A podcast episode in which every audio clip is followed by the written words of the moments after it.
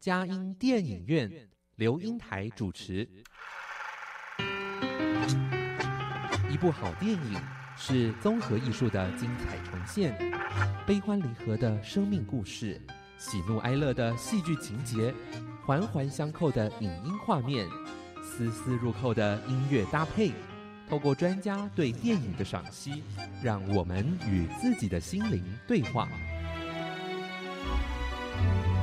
看电影，谈人生，欢迎您收听由资深电影导读老师刘英台主持的《佳音电影院》。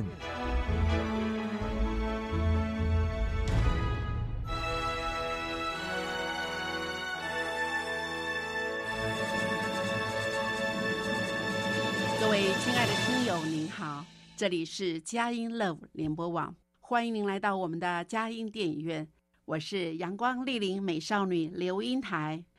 佳音电影院这个节目是每个礼拜五晚上八点到九点，在台北 FM 九零点九佳音广播电台播出；星期天晚上七点到八点，在宜兰 FM 九零点三罗东广播电台播出。另外，在嘉南地区的朋友，透过 FM 八九点一南都电台，星期天早上九点到十点播出，下午三点到四点重播。在台北、宜兰、嘉南地区以外的朋友，也可以透过电脑、手机上网，在全世界各个角落收听佳音电影院，让佳音电影院带着大家一起飞向世界的每一个角落。让当地的人与事扩张了我们的生活领域，开拓了我们心灵视野。今天我们嘉音电影院，我们邀请的贵宾是赖丽君导演。呃，赖导演呢，呃，他在二零二一年五月坎城世界影展当中，呃，我透过《老鹰之手》得到了最佳纪录片、最佳摄影及最佳女性导演奖。哎。让全世界看到台湾，啊，这个老鹰之美的纪录片啊，这是我们台湾之光哦。今天很荣幸能够邀请呃赖导到我们当中来，赖导您好，嗯，刘老师好，各位听众朋友大家好，嗯呃赖导，我真的呃第一次采访您哈，我也非常高兴，因为呃呃这也是呃我们在我们的二零二一年的进入人生影展当中，八月十五号，呃我们晚上呃。就是七点钟，好，直接就开始有一个纪录片，呃，我们的首映的纪录片呢，就是我们的呃《老鹰之手》哈，由我来访谈您，哇，很高兴您提早在我们的呃嘉音电影院有这样的一个事先的预谈预访的机会哈，哎，那当然有很多的秘辛可以在这里可以透露哦，哎，赖导您好哈，我想问您哦，呃，因为我这是今天第一次见到您，所以我我觉得您可不可以给我们的听友自我介绍一下好吗？呃，其实我虽然是北漂台北很多年，但是我我比较喜欢跟大家说，其实我是嘉义民雄古雕双郎，因为我觉得，我觉得我没有虽然北漂那么多年，可是我觉得我的心没有离开我的家乡，一直很多年来都心系着家乡，所以以至于我现在的作品哈，就是有三部曲。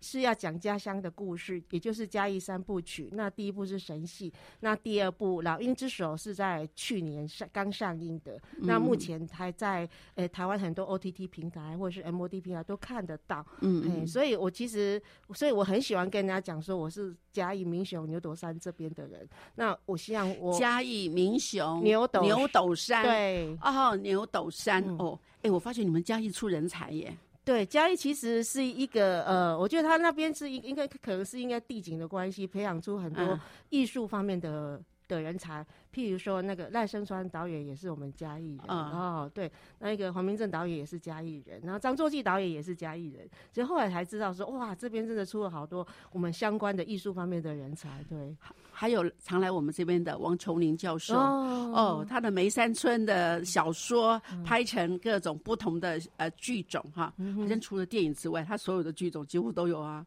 有有他的作品哈。啊，我觉得对嘉义人要肃然起敬哦，谢谢谢谢。哎，对，您刚刚讲的说您的呃，就是嘉义三部曲，除了神戏跟老鹰之手，哎，能不能先透露一下您的第三部曲是什么？其实第三部曲有可能是一部戏剧，那目前我还在酝酿剧本当中。对对对，那也许就是说，呃，明年可能会想要去拿一些经费，譬如辅导金，然后来拍第一部戏剧的作品。那是用哪哪一种剧种来呈现呢？嗯，其实目前还在构思当中，嘿，还在构思当中，是戏剧的方式。它已经就是呃，我想要尝试，不是是电影，哦，电影的方式，电影。我希望是可以跨足到戏剧这一方面，因为我对戏剧本身蛮有兴趣的。哦，想变成一个剧本。啊，就是拍成电影，电影拍成电影的剧本啊，在这档案里面。啊，那呃是用连续剧还是用呃一部电影的方式？是用一部电影的方式，一部电影的，对对，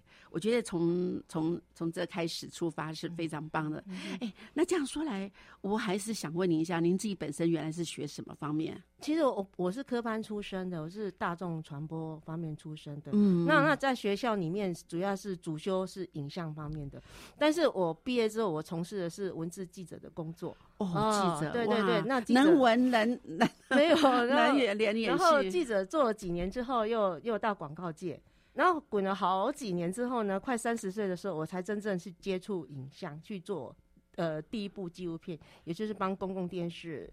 台做的。第一部纪录片，二十八岁开始做纪录片，叫呃什么名字？哎，山脚下的试装班。对哦，山脚下的时装班。对，哎，我发觉啊，又有戏剧的那种呃，我觉得整种就是又用文字戏剧，它呈现的方式不同，但是好像在那样子影像在你的脑海里面，我觉得好像有一个哎，好像有点水帮鱼，鱼帮水的感觉。嗯，我我觉得。呃，走到最后拍纪录片其实是蛮神奇的。那我觉得说，因因为我跨领域，我做过文字记者，然后做过广告，然后也做过影像方面的工作，所以这样加起来，对拍纪录片是非常鱼帮水，水帮鱼是相辅相成。因为后来发现纪录片的导演他真的是需要各方面的各方面的才华。因因为我们一个人要当五个人用，我们当通常是经费有限嘛，然后一部片子呃花了五年甚至十年，可能有时候是一个人导演自己扛摄影机拍，那我比较好，我还有搭配的伙伴帮我做影像的摄影。对，就两个人，然后两个人要做很多的工作，所以常常一个人就做做四五个人的工作，所以跨领域的学习是对纪录片是有非常大的一个帮助。所以其实这个这个都是一个，我觉得是神的指引啊，就是说我必须要经历过那么多的一个学习经验的累积，所以我最后才能走到哦拍纪录片创作这样的最后这个结果。对啊，哎。我我哦，这样子说来，好像上帝很早就在为为你预备啊，哈，装备你，当然能够走到纪录片的拍摄，甚至可能在用戏剧的呈现，哈，艺术的那也。因为很多人都是我拍他纪录片之后，我就很想要拍那个剧哎剧情片那个剧情片，呃，纪录片真的是很很多都不在自己的控制之内，对，没有剧本，对不对？对，有有人说纪录片导演是上帝，啊，对，我觉得我觉得有时候我们我们真的要相信那个神的指引，因为有时候真的拍一部纪录片是未知的旅程，我们没有办法预知那个剧本。那像剧情片就是他设定好的，就是呃编剧的剧本。照这样拍摄，我们都会知道说，我们下一个步骤要拍什么，拍什么，都都是心是有有笃定的。但是拍纪录片是未知的旅程，有时候你想象的那样的故事，到最后哇，为什么会变成这样子？那就是神的指引，就是我觉得那个上帝上帝给你的使命啊，就是你必须要去做这件事情，他指定了你来做这件事情。那那个其实是神在指引你。那我就所以我觉得常常觉得说，哇，这部纪录片这么好看，有时候我不是靠我的个人的力量，那是神的指引。嘿，那是神的使命给你，因为你他觉得你可以承担，他觉得你心够柔软了，你的心够宽大，那你愿意去承担这样的辛苦的过程。但是神最后会给你的这个会，他会给你回报，你的辛苦是有结果，那个结果不一定金钱的，可能是其他的更丰富的。对，感谢主哈，我真的没想到，呃，因为我今天才知道你是基督徒，而且我觉得，呃，在你的工作中哈，你自己好像。好像你的信主历程也不是因为你是第二代的基督徒，不是，不是，那你是怎么信主的呢？我其实我们我我们家是道教啊，我们家是拜拜道教。那我爸爸又是一贯道，所以我们家宗教 非常多种。那我毕业之后，我是刚开始是接触佛教，因为我在佛教团体工作。可是哎，奇怪，就很奇怪，有一次去去学开车哦，那遇到一个姐妹，她说你要不要来教会看一看？我说说教会是是是什么？我小时候有接触过，可是我从来不想去，因为我觉得。在那边唱，一直唱歌很无聊。结果后来就哎，那一次为不知道为什么被神感动，因为我想说，哦，家里有一个小孩子让我很伤脑筋，就是俗称的过动儿。嗯，对。然后他在学校常常被说是怪物。还怪物一号，因为他是最严重，他说排第一名是怪物一号，有二号、三号、四号到十号，我儿子第一号。我想说实在是太可怕了。那有因为我儿子这样子，我我就踩入了教，踏入了教。我想说，哎，也许我把我的儿子带去那边，是不是说，哎，在在神的带领下，他会不会改变？我是抱着这样的的的一个心态啦，然后就到了呃新店行大会，然后去之后，我觉得那个唱诗歌的过程我很感动。嗯，嘿，马上就哇，那一直流，就是圣灵充满一直流。以前是觉得很无聊，因为我我小时候我唱诗歌会睡着，唱到一半 如果没有零食吃就睡着。对，那那可是那个时候是因为自己有一些有一些你有一些苦啦，需要需要靠主帮我们挪开，我们没有办法靠客人的力量。那带儿子去看很多医生，医生就说。哎，要有心理准备，他以后不要学坏就好。然后亲人竟然跟你说，夫家的亲人竟然跟跟你说 “Q 感 ”，“Q 感”的意思国语就是报废啊，就是就是说哇，自己的亲人都没办法接受这样的小孩，那这个小孩未来有希望吗？这个社会是不会接纳他的，因为你的身边的亲人最亲近的阿公阿妈或是叔叔伯伯那些，通通觉得他是一个 Q 感报废的，那去学校是怪物。那请问他以后出社会他该怎么办？那这样的小孩子，往往长大之后，他不是要走入歧途，是因为全世界没有人要接纳他，嗯，他只能选择一条不归路，嗯嗯，所以我觉得，我觉得我不可以让我的小孩子变成那样，所以他就继续在教会，可是好像神也在改一一步步的改变他。对，那其实那个过程很漫长。那其实我觉我觉得，当这个小孩子，呃。他其实在幼稚园的时候是被学校拒绝的。我们念了五所学校，然后每一所学校都跟我们说：“你不要来了，你来了，我们全部的小孩子都想要被家长带走，因为你的小孩子是个坏蛋，你会影响到全部的人。一一颗老鼠屎坏了一锅粥，那他怎么办？他在幼稚园都被拒绝，他该怎么办？那我就想说：哦，完蛋了。”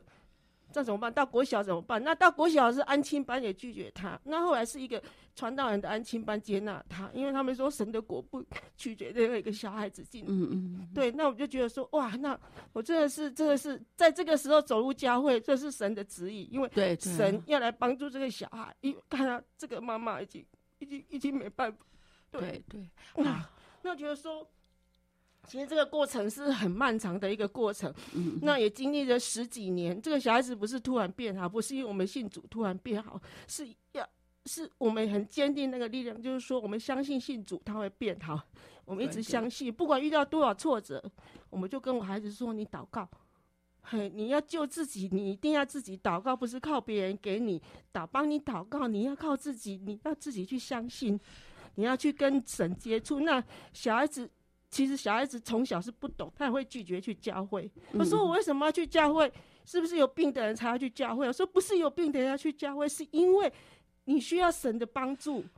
因为在人的世界没有办法帮助的时候，你必须要靠主给你力量。那所以这个小孩子就慢慢的去接近神，然后他也愿意为自己祷告。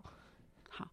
感谢主。那我们现在听一段音乐之后，我们再听听看这个小孩子现在的现况如何。好，谢谢。Thank you.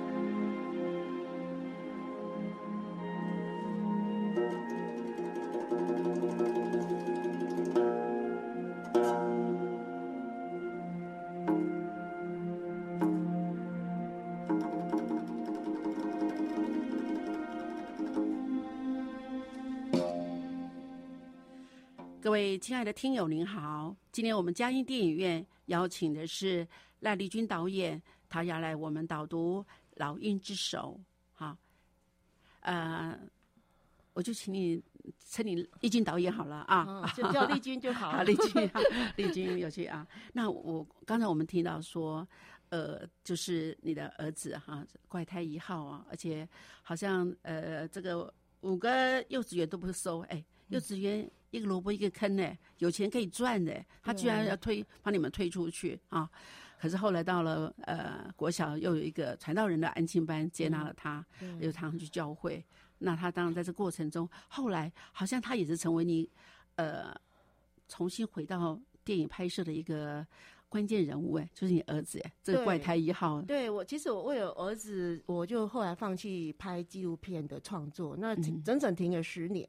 但是当我儿子在他国小六年级的时候呢，他就慢慢变好转了，对对，然后妈妈愿意想读书了，然后他有一天就跟我说：“妈妈，我其实我我你有没有看到我的改变？”我说：“有啊。”那妈妈，你要对自己有信心，你要重新回到你的创作，你你不可以放弃你喜欢的东西，因为你这样子，你这样子，那你以后怎么办？你不可以，你不可以把你的一生寄托在我身上，我压力也很大。哎，你赶快去创作。那你去创作的时候，你的生命才会有发挥你的能量。哈，他就一直鼓励我去创作。哎，他才小学六年级，哎，他就那么懂事，讲那么成熟的话。因为大概觉得我会给他很大的压力，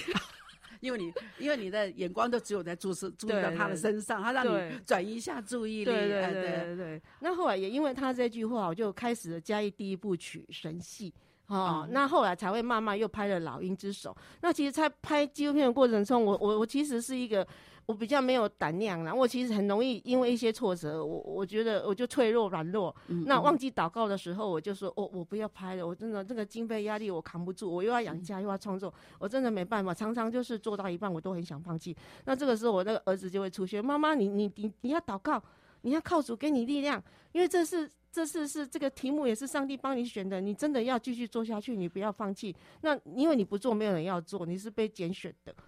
对他常常会跟我说这些话，我觉得，哎，上帝会借由他的这个小孩子天真的话，也会去提醒我说，其实你你你就是。那是你的使命，那不是说任何人都可以做这件事情。所以常常因为他的提醒，我就会永远勇敢的往前走下去。所以，我我儿子在我的创作过程是我一个很大的，也是一个很大的精神的支柱。对，好，那老鹰之手，因为在好像后来就呃，出了好像在二零呃，就是二一年哈，正式的在台湾呃上映嘛哈。那二零二零年的时候在。呃，台湾的嘉义市政府首首映哈，那在这个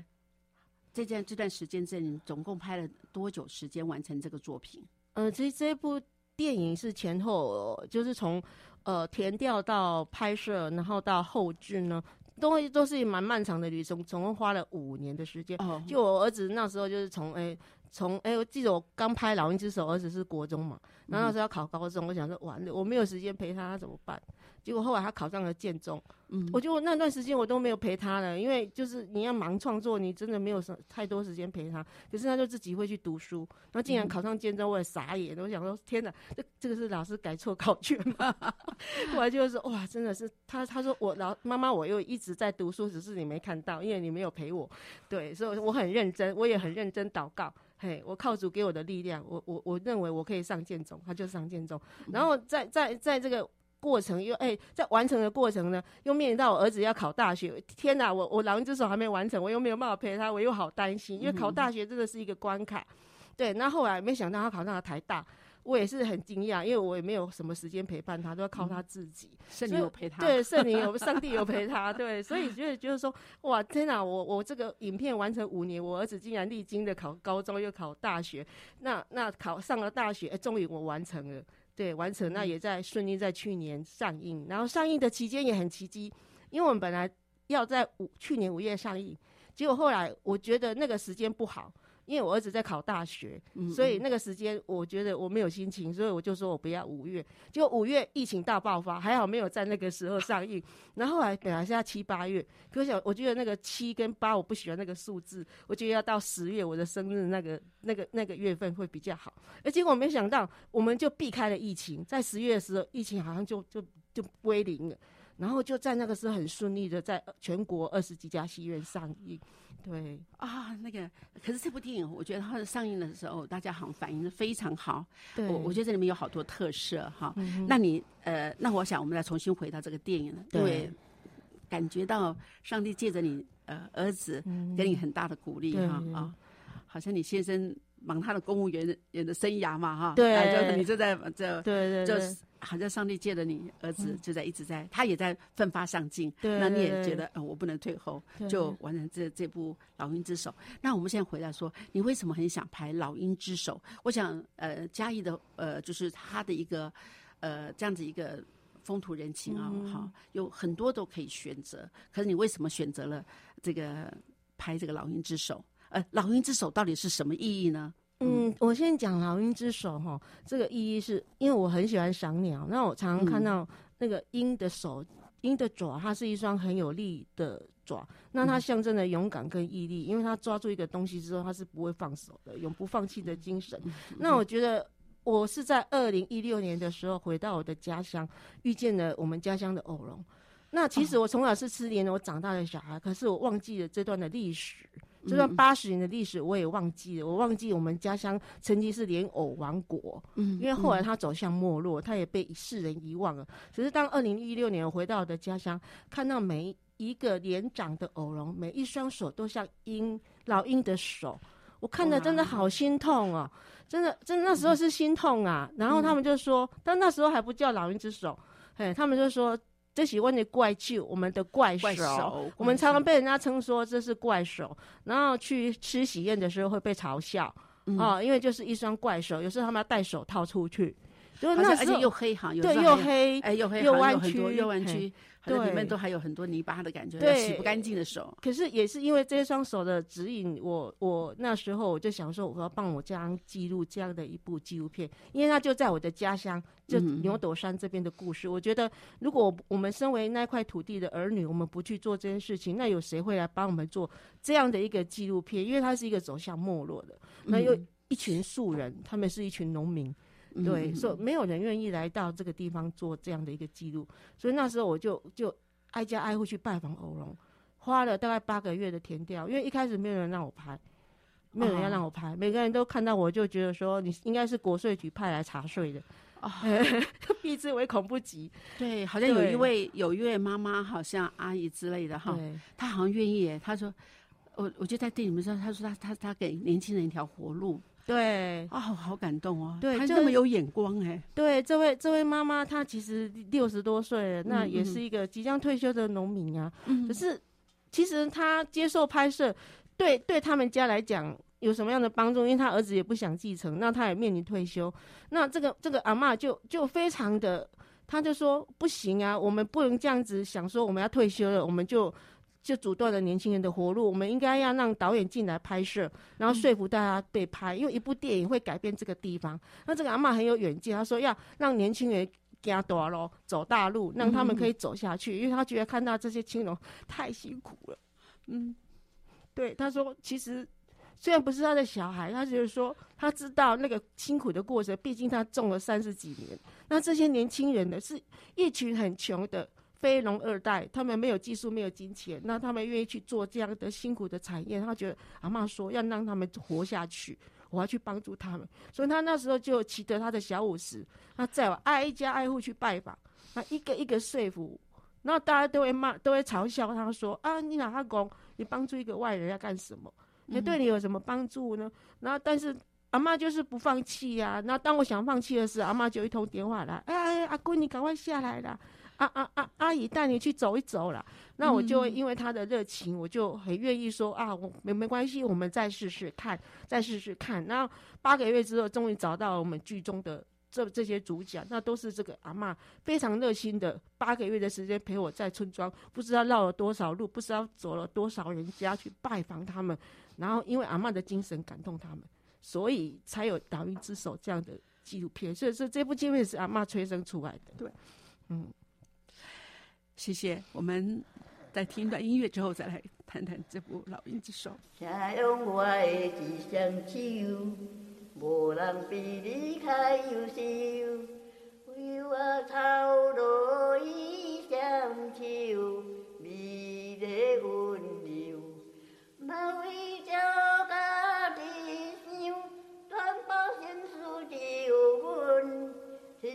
家传播大意，不出阮所求，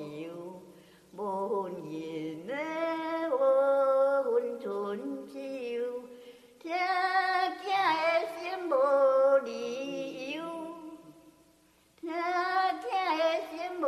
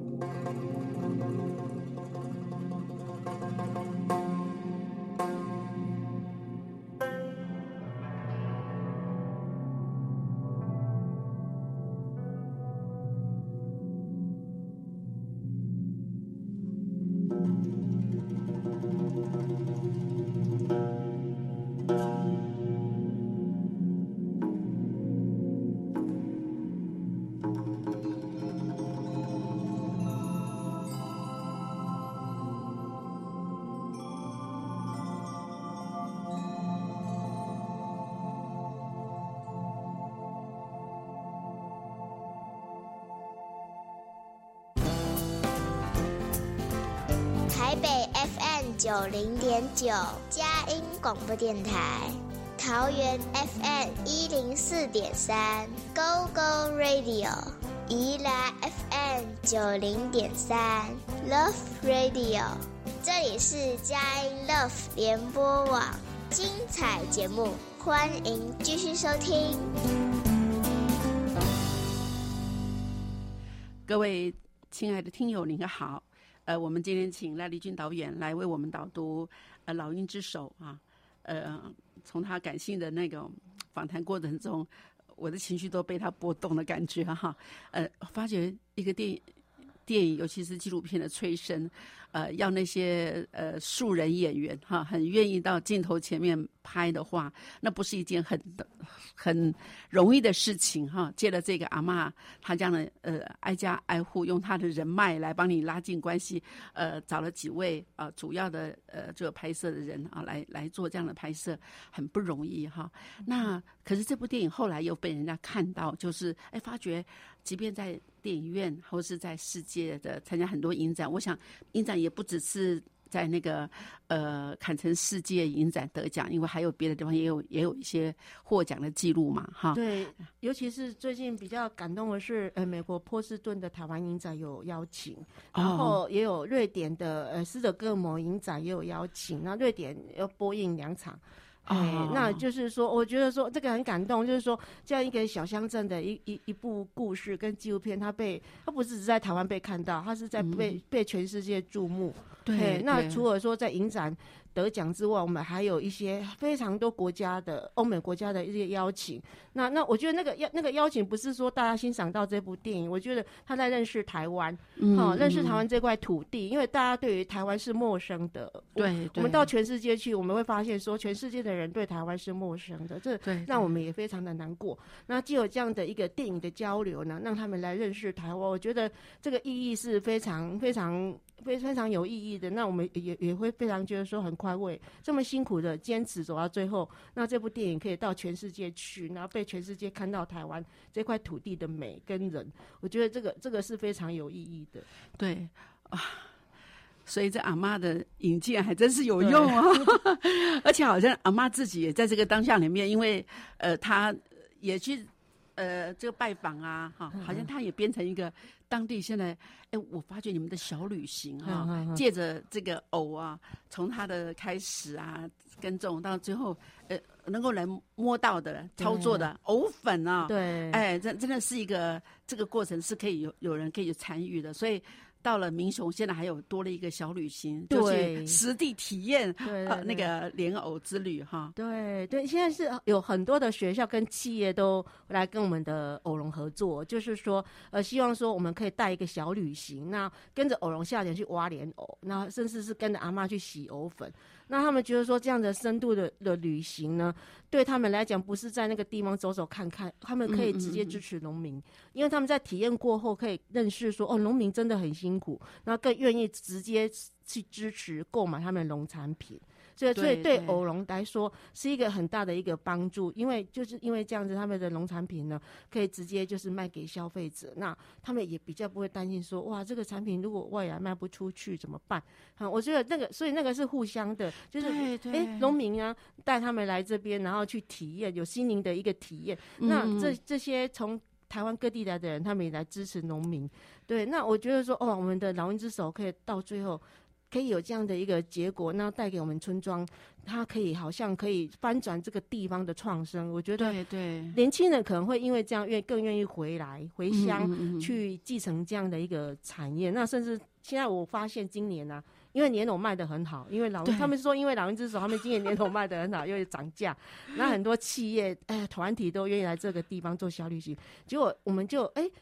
哎，开大陆了，就哎，年轻人觉得他是可以赚到钱，然后愿意回来，然后帮忙卖莲藕，或是说他们甚至去做网络的销售，然后年轻人用运用他们的新思维，让这个产业又可以走出去。那年轻人也因为因为这样的产业的翻转，他们回到家乡，然后找到一个可以在我们家乡安身立命的一个工作。哎，对对，哇，好好多的那种附加的价值就产生了哈。哎，到世界各地有这样的这种影展的时候，哎，可不可以把我们的藕粉啊也拿出去卖一卖？对我我我是有在想说，我要把我们藕粉寄到当地的影展的单位，对，这样子也不一定是卖，那是说，哎，去那边跟他们分享，我我我相信他们会很喜欢，因为全世界应该是还没很多国家没有看到藕粉这样的一个一个农产品。那那如果这样的农产品，我们可以随着影展到那个国家、啊，跟那个地方的人分享，说不定我们的莲藕又可以继续走向销售全世界。就这个这个这个，我觉得这个会带来。影影展不只是影展，国际的影展会带来我们家乡另外可能会开启国际道路的商机。对对，哇，真的太好了！因为后来我发觉，呃，这里面有个呃，这东吴的一个学校嘛，哈，他们那个那职业学校也也也发展餐饮科，也是用用藕粉来做，呃，怎么与与藕相遇？对对，哎对，而且我个人哈在。呃，在我在煮饭的时候，我发觉我用藕粉当做来代替那个、嗯、呃太白粉来勾芡哈，嗯、它的效果也很好哎。对啊，我觉得那个那个感觉哇，哎，那尤尤其东吴他们的师老师也好像带着学生，有用那个珍珠奶茶用那个藕粉来取代啊，哇哇，没想到这部电影哦，我想。呃，真的带出这么多的商机，这是一个对当地最有最有帮助的地方啊！哎，那你觉得在这里面哦，它最吸引人的地方，它的特色，因为在我来看说，说我被感动，我觉得他的那个呃摄影哈，因为跟你合作的呃，算导演也算是呃什么监制啊，又是剪辑，也都在一起帮忙做事。彭佳如嘛，导演啊，对，哦，哎，我觉得他在这个电影里面好像的，反正也是真的鞠躬绝尾啦。对，哎哎，你觉得你们在摄影的那个这角度有什么样的不一样的感觉？嗯，因为因为彭佳武导演他他是来担我这部呃纪录片的摄影，可是我觉得说，因为他本身就也是一位导演，嗯，那他一他是从戏剧跨足到纪录片界，所以他的他的摄影就是会有这样有戏剧的这样的感觉，会有戏，你就觉得他每一个镜头他是是一，他不是只有一个镜头，那个戏那个一个镜头都有戏的，嗯，然后我觉得他。他非常的敬业，因为他虽然是一个前辈，哦，他是是我的前辈，因为他是杨德杨德昌导演的学生，他算是我的前辈。那我觉得他愿意来跟我完成这部纪录片，我真的蛮感动。因为常常我们为了要捕捉一个非常自然的互动，或是一个自然的镜头呢，我们蹲点一整天，我们蹲点一整天，然后在那边晒到中暑。那为了就是我们要捕捉到最自然的，我们一定要在那边蹲点，让让我们的偶龙不感觉到我们的存在，把我们当空气，我们才可以在他们最轻松的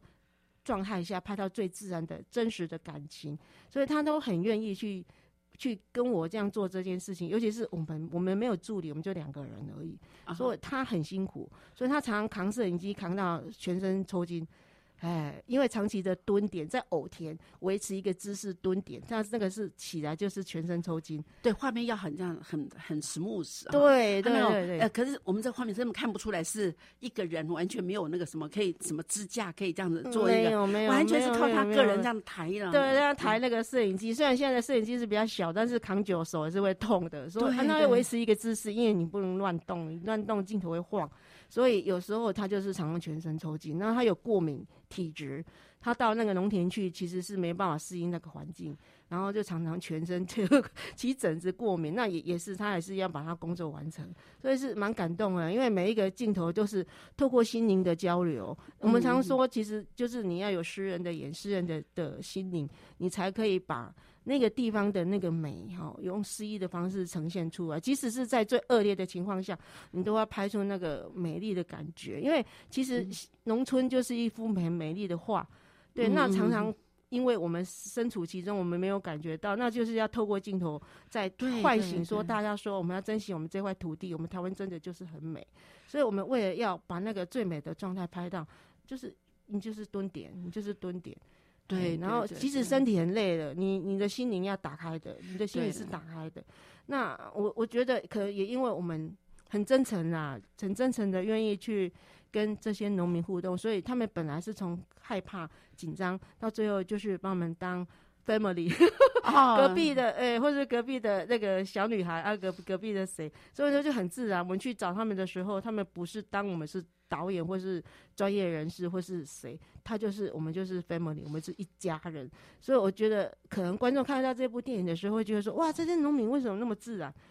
他们是。直接，他们好像不是你们用访问的方式，他们是直接说他们有什么样的感觉，有什么样的心情，他就很愿意分享，甚至他们很自然的在镜头前夫妻就吵架，好像也觉得说我这样也是很自然的。对，那就我觉得说我们可以拍到这样的非常自然的互动，其实那个都是非常的珍贵的，因为那个不是说刻意的去安排，是靠靠着可能好几个月的哦相处之后，我们才拍到那。可能那一分钟的最真实的感情，所以我觉得每一个镜头、每一个情感的流动都是非常珍贵。那有些人也会也会说，其实我看到这一部故事是在反映我内心的困境，我从他们的身上找到我的生命的答案。嗯，找到困境，所以呃，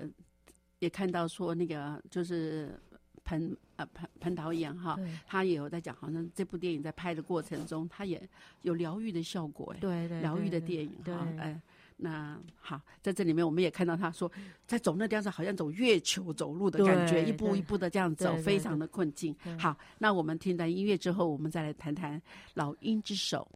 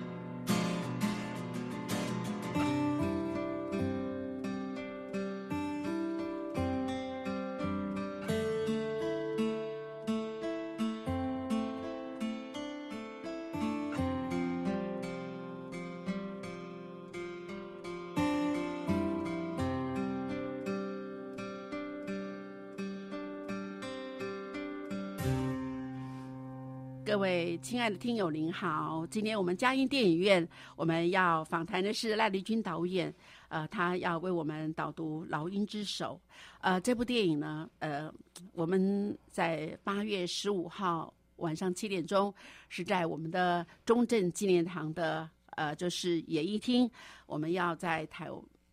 呃进入人生的影展播出哈。那欢迎大家呃听到我们刚才以上的访谈，都觉得哇，这部电影。哇，又有画面哈，又有最佳的摄影哈，那还有更多的可以吸引人的地方。我们快来问这个赖导，哎，他是怎么样？呃，这部电影让世界看到啊哈，这里面呃有得了最佳导演、最佳摄影、最佳女性导演。事实上呢，好像最佳纪录片嘛哈，那好像在世界各地也叫呃。要让慢慢的这个呃推波助浪的要播出，让我们台湾都被看见。那其中里面，我们觉得，哎，好像在看电影的时候，不只是我们的视觉，好像我们的听觉也在享受耶。哎，请问这个电影的呃这个。算是我们的配乐是谁啊？呃，我们的电影的配乐很荣幸，呃，请到了宁强的老师，就是大师级的配乐，真的是国际级的配乐，因为是台湾第一个获得坎城影展最佳配乐，也就是帮侯孝贤导演配《聂隐娘》那部电影，他得到了坎城影展最佳配乐的殊荣，然后他得过六座金马奖。那其实面临这样的大师哈，我们我们真的是想都不敢想啊，我们可以邀请大师来帮我们这些小导演做这个配乐。所以一开始接触林强老师的时候也很忐忑不安，然后我一直想说，哇，应该是天价，我应该是没办法。结果我后来询问林强老师说，那那老师那个我们这个呃配乐的价钱要怎么算？我们十几首，我我心里那时候心里很紧张，说完蛋了，那个应该是天价，可可能要打道回府。可是林强老师说，啊，谈什么价钱？不用谈呐，你们多少那个经费就呃包个红包也是可以的。嘿，这个这个重重点是让把我们要把这件事情做好。重点是我配乐要符合这个影片的的那个感觉。他比较他比较想的是他的创作，他没有在想那个经费。对，我觉得那时候听了说，哇，很傻眼，很感动哎。那想说十几首这样，哇，林强老师那时候好忙好忙哦。我我我也舍不得啦，因为就是也真的是没有给人家什么很多的经费。可是林强老师就是哎，他应该是很多晚上没睡觉吧？我觉得就是在那个很很极度压缩的状态。然后他为了要做好音乐，又到我们的牛斗山去看一看，走一走。哦，去亲近这个土地，然后去真实的去亲近这些农民，然后看到那一双老鹰手的时候，他真的也也心里也非常的心疼啊。所以我觉得，他他是用用他的生命在配乐，他不是说我我就是配乐，嘿，他是用他的生命在做这件事情。所以我觉得他每一首的音乐就是一个一一个 story。你听他的，有时候你你没有看影像，你光是听他的音乐的时候，你会浮现那个偶田，或是浮现那个农民的身影。所以他每一首音乐是一个 story，嘿，所以那时候真的非常非常的感动。然后也因为这这他的配乐，让这部电影也加分了。就是有人跟我说太夸张，你们的音乐跟那个旁白还有现场音，你们是那个怎么可以如此的融合在一起？所以我觉得这个就是配乐的力量。它不是它的音乐非常好听，但是它不会很抢。它是非常低调的，对对，就是很适合那个土地的这样的一个音乐，所以让这部影片更有生命力。嗯，抓住了土地的力量，对，又不抢戏，对，那就而且那些旁白也真的把这样的一个故事凸显出哈农民的辛苦。那当然也看到年轻人力量进来，对啊，尤其我发觉哎有一个很很感感动的地方，就是他们好像用了什么改良高压水柱漆，让我们不要去。完全用手去挖东西，让那个大高压的水啊，一直冲洗到让那个藕出出现出来。哎，我觉得还是有加注一些，呃，就是像像你说年轻人的农三代的他们网络的运用啊啊，呃，做他们的行销。嗯我有时候觉得 中盘商、大盘商有时候吃掉很多的。农民的辛苦真的好可惜，有你们自己直接去直销的时候是有帮助，而且也开发一些新的啊，就是呃水柱机啊，让那个农民偶农可以辛苦，不要那么辛苦的，老鹰之手减少一点。对对，年轻人是可可吃不了这么多的苦的。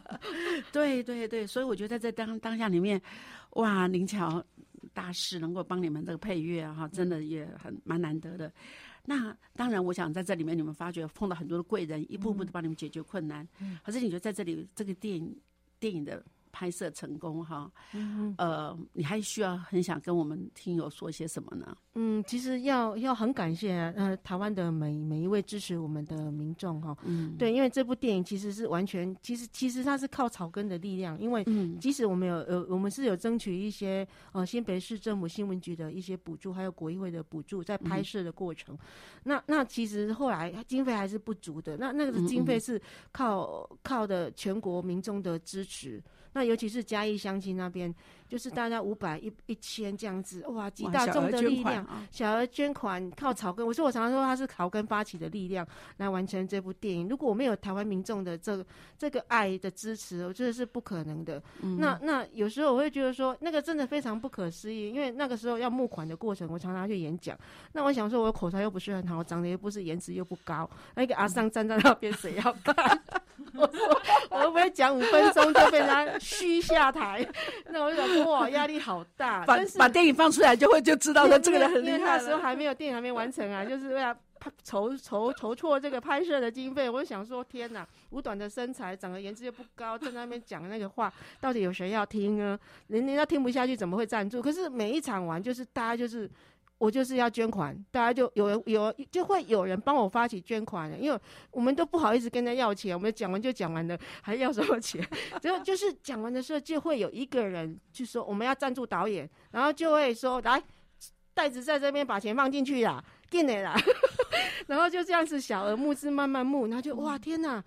竟然可以募到一笔钱，把这部影片完成哎。我觉得那个真的是上帝给给我们的力量，因为他就是企业支持啊。对，我觉得上帝借我的口去感动大家，不是我口才好，我觉得神的力量真的是有时候。那是无可限量的，因为他他要帮助你的时候，就是借你的口，你说出去。那你也许在那个过程中，你不小心，你就是感动了，哎，他们触动他们的心灵的某一个部分。虽然这样的农民的故事跟对他们讲来讲是很遥远的，但是有时候你你的话语，你是触动他的心灵的时候，他就愿意支持你。那虽然我们没有名气，他但是他觉得说啊，你很单纯。我来帮助你，那钱又不多，那我们试试看。那没想到就汇集全台湾人的力量，很多人来支持，五百、一千这样子，那就筹措到很多的拍，就一笔拍摄经费。虽然没有很多，但是足够我们够用了，把它完成。那一直到上映的时候也没有钱啊，上映也要行消费，也没有钱。对对对。虽然有有争取到文化部的一些补助，但是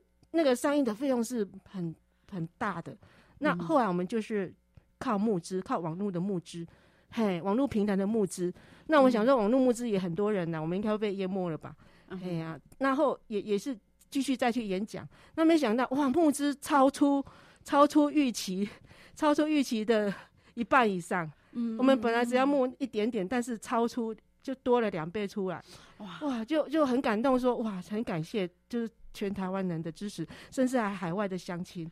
他说他看了我们的预告片，眼泪就流下来了。